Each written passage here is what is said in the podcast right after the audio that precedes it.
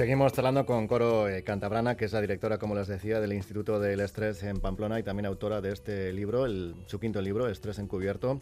Eh, Coro, estábamos hablando de qué es eh, el estrés, de cómo identificarlo. Nos dicen que tiene un efecto nocivo en nuestra salud, pero es difícil verlo también, ¿no? Ayer hablábamos de la sequía en Cataluña, que hasta que no vemos que en el abrir el grifo no sale agua no nos damos cuenta. En este caso algo parecido, ¿no? No tenemos, no sé, puede ser que tengamos alguna evidencia física, pero en muchos casos no. Y claro, no es lo mismo tener un esguince en el tobillo que en la cabeza y a veces es difícil ir a donde el jefe también a decirle, me duele aquí, porque no, no es tangible. Sí, estamos acostumbrándonos ¿no? a un ritmo de vida muy rápido y no nos damos cuenta. Fíjate, de las 14 entrevistas que hay en el libro, eh, todos comentan cómo, todos, fíjate, todos, ¿no? Comentan cómo el estrés de repente les pasó factura. Eh, o bien se paralizaron, o bien se desmayaron en, en la calle, les pasó algo dramático y cuando fueron al médico dicen, eh, esto, esto es de estrés. Y dices, ¿cómo estrés? No, no, a mí me duele aquí o me duele allá, ¿no? Y esto es estrés y no nos lo creemos hasta que algo grave nos hace parar. No queremos parar, queremos ser, ser Ferraris, ¿no? Lo digo en el libro, queremos ir a toda velocidad a todos los sitios porque además cada vez en esta sociedad vamos más rápido, ¿no? Un corre-corre que decía una de las entrevistadas. Y todas esas evidencias que comentábamos eh, las pasamos por alto. El decir, va, se me está cayendo el pelo, esto es por estrés, ¿qué le voy a hacer? No, podemos hacer algo, podemos empezar a cambiar, porque posiblemente empezamos a habituarnos y cada vez es más normal lo que estamos haciendo, pero para nuestro cuerpo no es normal, no lo está asimilando, no lo está gestionando bien, lo está acumulando. Y como bien decías, a veces decirlo es sentimos que, nos, pueden tachar de débiles, de incapaces de seguir el ritmo habitual del, día a día, de ser malos profesionales, no malos y malas profesionales, con lo cual no lo queremos decir. Queremos seguir en el ritmo, ¿no? Y luego encima queremos descansar y muchas veces no descansamos. Tenemos estrés laxing, ¿no? Tenemos insomnio, además, 46% de insomnio. Con lo cual Fíjate, las cifras están ahí, no dormimos, no descansamos. ¿Y qué hacemos? Bueno, tomar algo, lo que podemos, para descansar, para activarnos, para seguir al ritmo que queremos seguir y que no conseguimos seguir. Hoy me ha llamado la atención que en la prensa hay dos entrevistas que tienen que ver también con la psicología. En el país, por ejemplo, he leído una entrevista con una psiquiatra, se llama Belén González y es la nueva comisionada para la salud mental dentro del Ministerio de Sanidad y dice que los jóvenes son nativos medicalizados, que hablan del malestar que sienten en lenguaje médico, los jóvenes. Fíjate, Qué, qué, tremendo, ¿no? Es que fíjate, nosotros cuando éramos jóvenes teníamos válvulas de escape, salíamos a correr a la calle, teníamos amigos, teníamos gente con las que estábamos, ¿no? Nos relacionábamos, nos abrazábamos.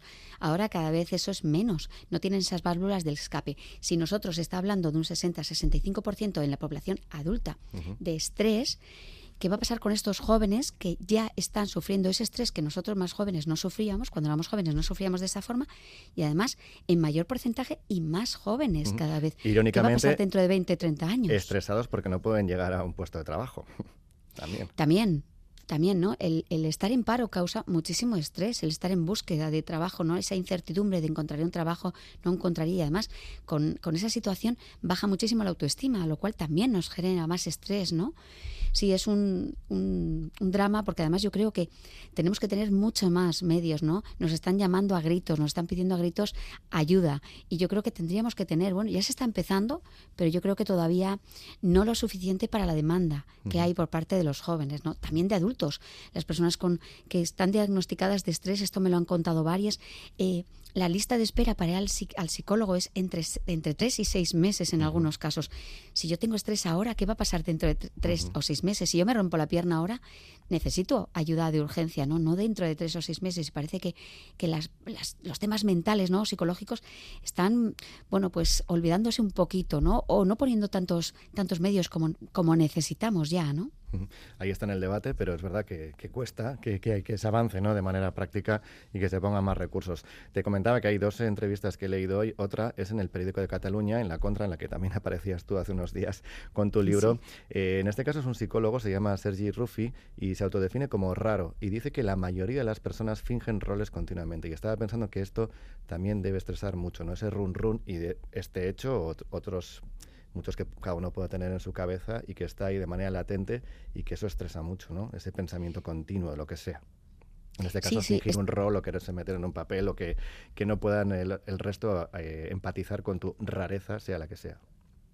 Sí, el, tema de fingir causa muchísimo estrés porque tienes miedo a que te descubran que no eres como tú estás fingiendo ser y la tensión de estar constantemente siendo alguien que no eres, ¿no? Entonces causa mucho y esto, fíjate, el estrés mismo lo provoca. Si yo tengo estrés, pero no quiero que me identifiquen o que me o que lo detecten, que no se note, estoy fingiendo que estoy normal, estoy fingiendo constantemente, estoy tirando de mí, de mis reservas para estar supuestamente normal, ¿no? Equilibrado o equilibrada cuando no es así. Sí, el tema de los roles, bueno, ahí está también la sensación, ¿no? De el síndrome del impostor, ¿no? Que hay muchísimos síndromes que nos llevan a, sentir que estamos fingiendo o que tenemos que fingir, ¿no? Y eso, por supuesto, muchísimo estrés. Oye, voy a aprovechar lo del síndrome del impostor en algunas profesiones como esta que estamos, eh, por ejemplo, en nuestro caso como periodistas que estamos expuestos eh, cada, cada minuto de nuestro trabajo al escrutinio de la, de la, audiencia en este caso. Eh, ¿No sentir ese síndrome del impostor también sería una falta de responsabilidad de alguna manera, la responsabilidad que supone ponerse delante de un micro. Quiero decir que eso está bien también que exista, tampoco hay que flagelarse por eso. Bueno, el síndrome del impostor es sentir que no vales lo, que dicen los demás que mm. vales. Básicamente, algunos lo, lo, unen a la baja autoestima o a la baja confianza. Yo no lo uno así porque yo he hablado de esto con muchos, muchos ejecutivos, empresarios o muchas personas de éxito que lo sienten. Y la idea es, es que creen que soy más de lo que yo creo que soy. Pero fíjate, en los periodistas, lo mismo que en otras profesiones como los médicos o los abogados, hay otro síndrome, el síndrome de la sisifemia, del que hablo también en el libro. ¿no? El síndrome de la sisifemia es el cansancio del incansable es, es la sensación de que ya que no puedes parar y no puedes más al mismo tiempo. Exactamente, no puedes, son metas inalcanzables, exigencias constantes que hacen que incluso el más apasionado y el más el, el que tenga más energía acaba agotándose. Y esto es y esto lleva a una baja temporal o duradera, porque es que es un cansancio, un agotamiento físico, emocional o mental, ¿no? Y en el caso de los periodistas lo sabemos, ¿no? Que muchísimas personas no han podido incluso volver a la profesión porque dicen, no puedo más, mi cabeza ya no puede dar más de sí. Fíjate, estar a, tope nos pasa esta factura tan grave en algo que igual, pues posiblemente a los periodistas nos encanta, ¿no? El de estar en la actualidad constante, pero nos lleva a sufrir un síndrome como el síndrome de la sisifemia. Esto se agota, ¿no? La mente se agota, es como las alergias, que son acumulativas y que de repente te da la alergia a algo que has eh, comido toda tu vida. Algo parecido, ¿no? Sí, Sí, me ha gustado el ejemplo. Es, es, cierto, ¿no? ¿no? No le prestas atención hasta que de repente, ¡pum!, dice, ya no puedes comer de esto, ¿no? Ya no puedes seguir como estabas haciendo como tu vida y que te has creado todo tu entorno y todos tu, tus días alrededor de algo y ya no puedes seguir. Fíjate qué, estrés. O mucha gente ha pasado de, de, sufrir estrés a sufrir depresión precisamente también por eso, porque no puede continuar con una vida que ha creado, que ha construido, que le ha llevado a sufrir ese estrés y que no puede ser mm. continuo, ¿no? Claro, y descabalgar de ese caballo es imposible, por la culpa, comentábamos también antes, y porque quizá no queremos ser el raro, como comentaba este psicólogo de la vanguardia, ¿no? Sí, la vida nos lleva muy deprisa, muy deprisa. es como bajar una, yo digo que es como bajar una, una, una cuesta, eh, una montaña esquiando, ¿no? A veces empiezas a coger velocidad, velocidad, velocidad, y si tú no controlas, si no gestionas bien tus esquís, y que esto es lo que nos pasa, ¿quién ha aprendido a gestionar sus emociones o a gestionar sus pensamientos? No hay cursos de estos habitualmente, hay muchos cursos, pero no vamos a esos cursos, ¿no? Y bajas esa cuesta sin ese control de tus esquís, sin ese control de tu cuerpo, sin ese, esa técnica, esas herramientas, y al final vas cogiendo velocidad y al final te das un buen tortazo, ¿no? Y eso es lo que nos pasa. Y ese tortazo, cuando es físico, sabemos que tenemos que parar y tenemos que recuperarnos, pero cuando es mental o psicológico, esto ya es mucho más difícil saber cómo qué tenemos que hacer para recuperarnos, no es reposo, ¿no? Es adquirir herramientas que son están fuera de nuestra zona de confort. Eh, estaba pensando en educación física en primaria, que quizá educación mental o de, gimnasia mental vendría muy bien, ¿no? Incorporarlo poco a poco.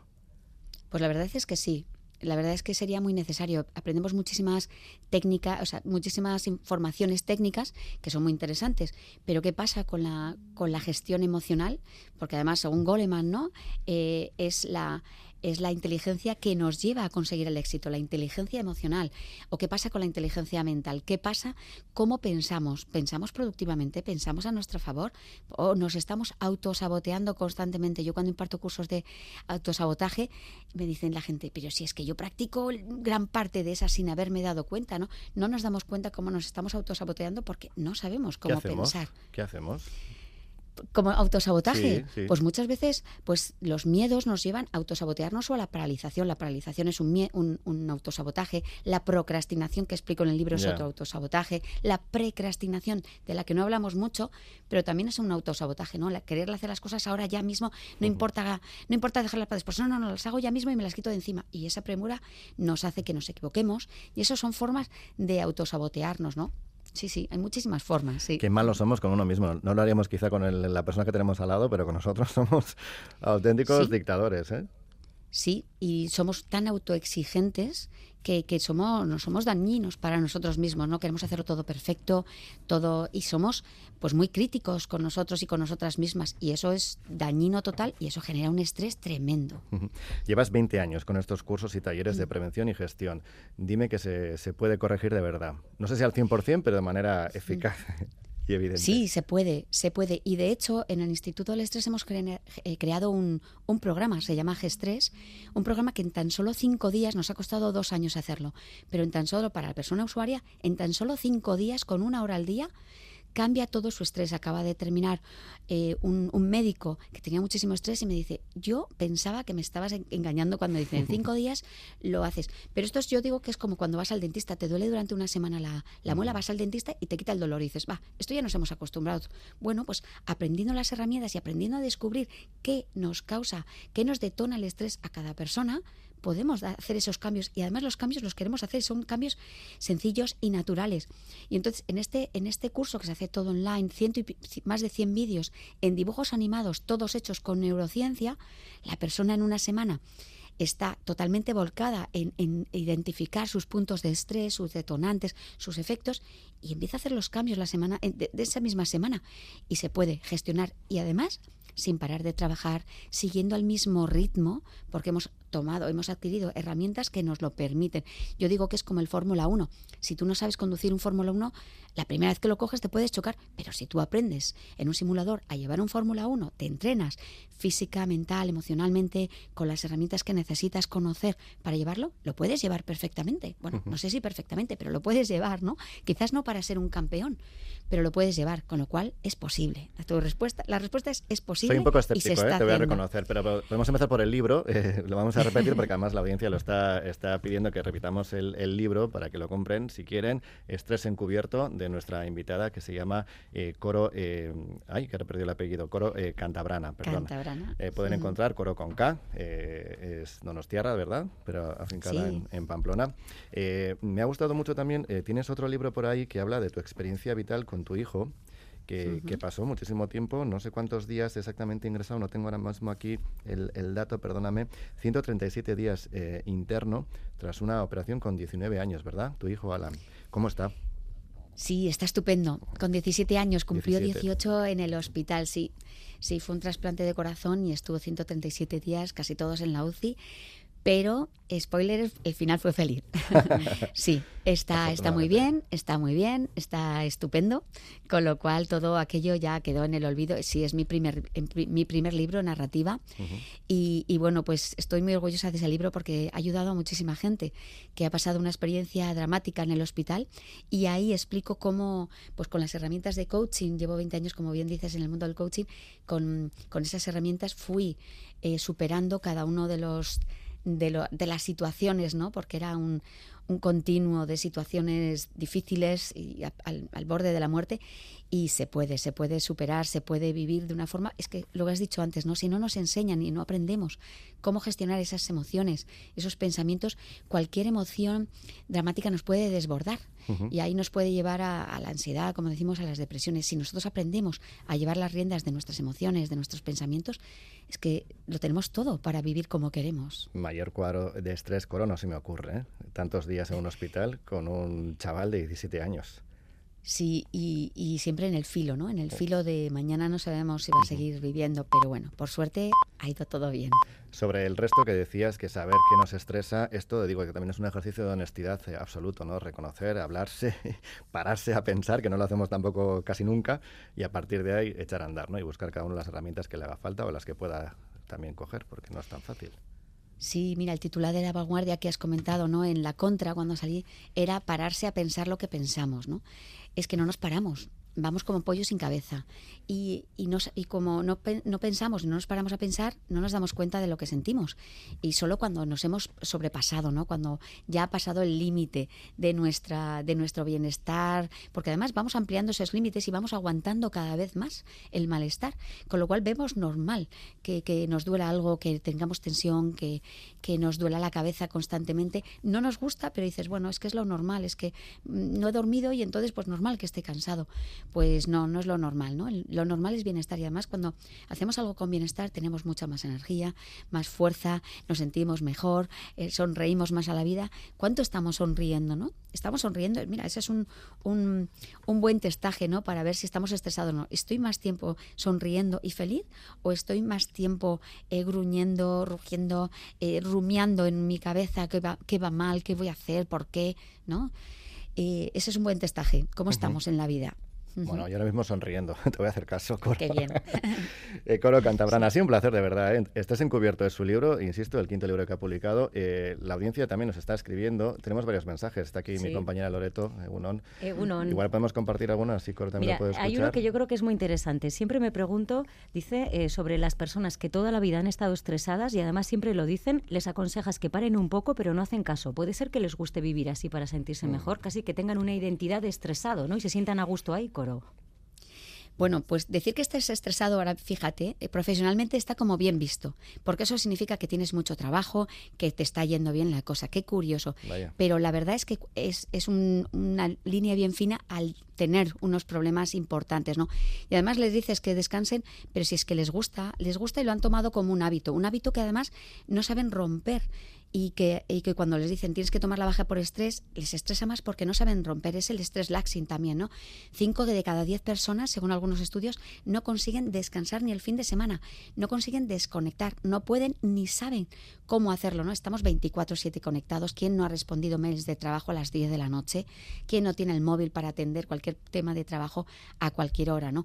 O, o rumia en la cabeza, ¿no? Lo que le voy a decir al jefe, lo que le voy a decir al compañero, porque esto no me ha gustado. No sabemos desconectar y eso también nos causa estrés, pero es que no sabemos, no sabemos cómo hacerlo de otra forma. Uh -huh. Bueno, pues vamos a seguir sonriendo, ¿eh, Coro? Vamos a seguir sonriendo todo lo que queda del programa y lo que queda del día también. Coro, una, eh, un abrazo, muchísimas gracias y cuando quieras aquí tenemos un micrófono y charlamos de lo que quieras. Muchísimas gracias a todos. Un placer, gracias.